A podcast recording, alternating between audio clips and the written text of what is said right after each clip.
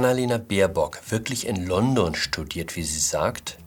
Wieder Aufregung über die Bildzeitung und wofür braucht Angela Merkel das größte Büro, das je ein Altkanzler hatte? Hallo und herzlich willkommen zu einer neuen Folge von 9 Minuten Netto. Mein Name ist Jan Fleischhauer, ich bin Kolumnist beim Fokus und wir schauen hier gemeinsam auf die Lage in Deutschland. Schrecklicher Verdacht, neue Lücke im Lebenslauf von Annalena Baerbock aufgetaucht. Hat sie am Ende gar nicht in London studiert? Auf kaum etwas war und ist Frau Baerbock so stolz, wie auf ihr Studium des Völkerrechts an der berühmten London School of Economics. Ich komme vom Völkerrecht ist zu einer stehenden Redewendung geworden. Darauf gründet auch ihr Anspruch, das Bundesaußenministerium für sich zu reklamieren und nicht das Verkehrsministerium oder das Familienministerium, was aus Sicht der Grünen viel näher gelegen hätte. Sehen Sie sich einmal dieses Video an. Der Ausschnitt zeigt die neue Außenministerin bei ihrem Antrittsbesuch in Brüssel. I come here as a truly European by heart and as a foreign minister of a truly European government in Germany. Truly? Der Englischlehrer würde sofort anmerken, dass es True European heißt. Andererseits seien wir nicht zu streng. Ich glaube, Frau Baerbock will einfach an eine gute deutsche Tradition, was Deutsche in Brüssel angeht, anknüpfen. I think the committee was very competent, good prepared, and I'm sure there is a chance for a good partnership next years. Dafür war ihr Outfit top.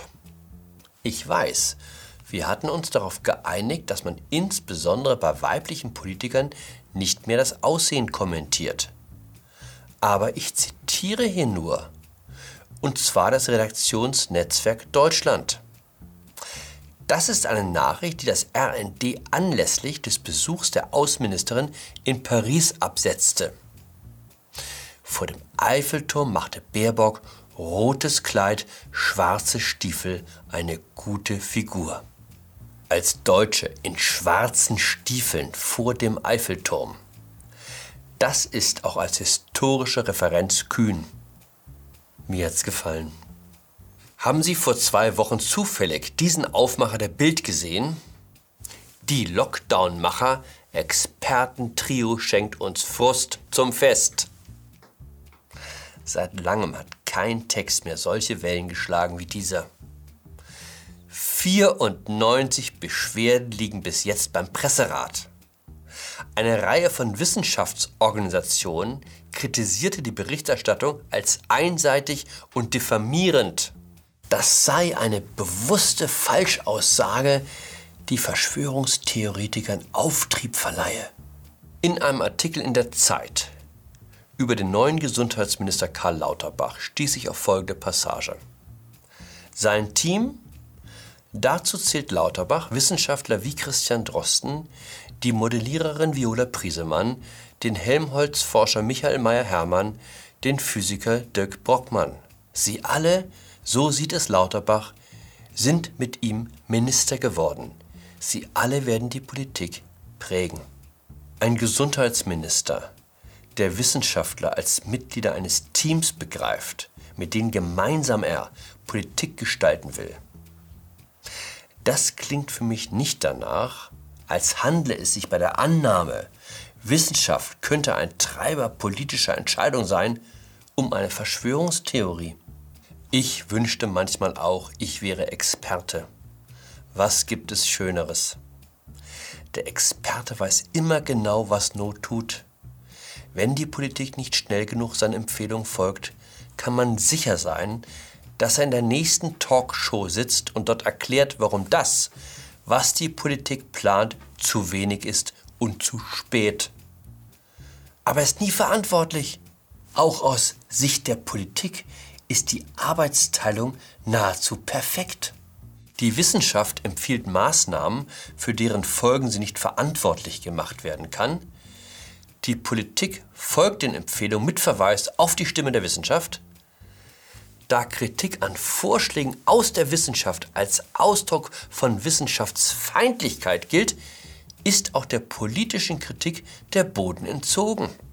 In der Philosophie spricht man vom Circulus viciosus, zu Deutsch Teufelskreis. Wir sind an dieser Stelle mehrfach über die STIKO hergefallen, die Ständige Impfkommission. Zu langsam, zu unentschieden, zu widersprüchlich, so lautete hier der Vorwurf. Dann las ich Folgendes. Seit Anfang der Pandemie hat es in der Geschäftsstelle der STIKO keine Aufstockung des Personals gegeben. Bis heute gibt es dort, trotz aller Bitten daran etwas zu ändern, nur drei Vollzeitkräfte und eine Teilzeitkraft, wie eine kleine Anfrage der Linkspartei jetzt ergab. Viele meiner Kollegen haben Angela Merkel für ihre Weitsicht und Umsicht in der Corona-Krise Grenze gebunden. Wem mag wohl die Geschäftsstelle der STIKO unterstehen? Wer ist dafür verantwortlich, dass es genug Personal gibt, damit auf die nächste Entscheidung zum Impfen nicht wieder Monate gewartet werden muss? Genau, die Bundesregierung. Das ist übrigens die Ausstattung, die sich Angela Merkel für ihr Büro als Altkanzlerin gegönnt hat. Eine Büroleitung, eine stellvertretende Büroleitung, zwei Fachreferenten, drei Sachbearbeiter und zwei Fahrer. So hat es ihr der Hauptausschuss des Bundestages vor vier Wochen zugestanden. Nicht ganz billig. Für die zwei Leitungsstellen ist eine Besoldung von B6 vorgesehen, also rund 10.000 Euro im Monat. Insgesamt könnten jährlich allein an Personalkosten 600.000 Euro anfallen. Das hat es meines Wissens in der Geschichte der Bundesrepublik noch nicht gegeben. Gerhard Schröder war schon teuer. Aber die Büroausstattung für Angela Merkel stellt alles in den Schatten.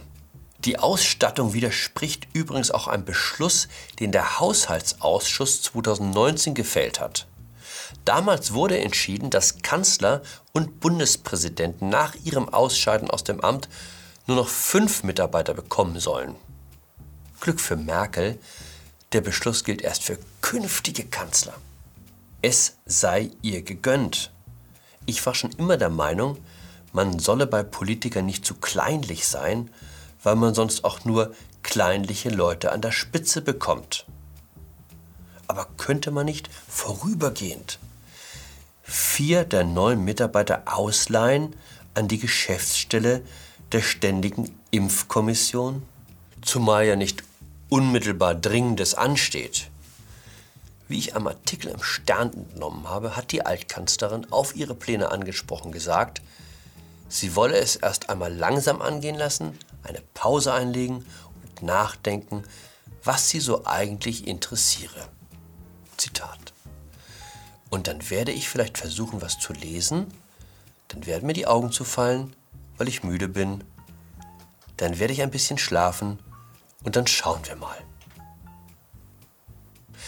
Dies war die letzte Sendung in diesem Jahr. Im Januar sehen wir uns wieder. In dem Sinne, bleiben Sie wach, bleiben Sie froh und munter, bleiben Sie mir gewogen. Ihr Jan Fleischhauer.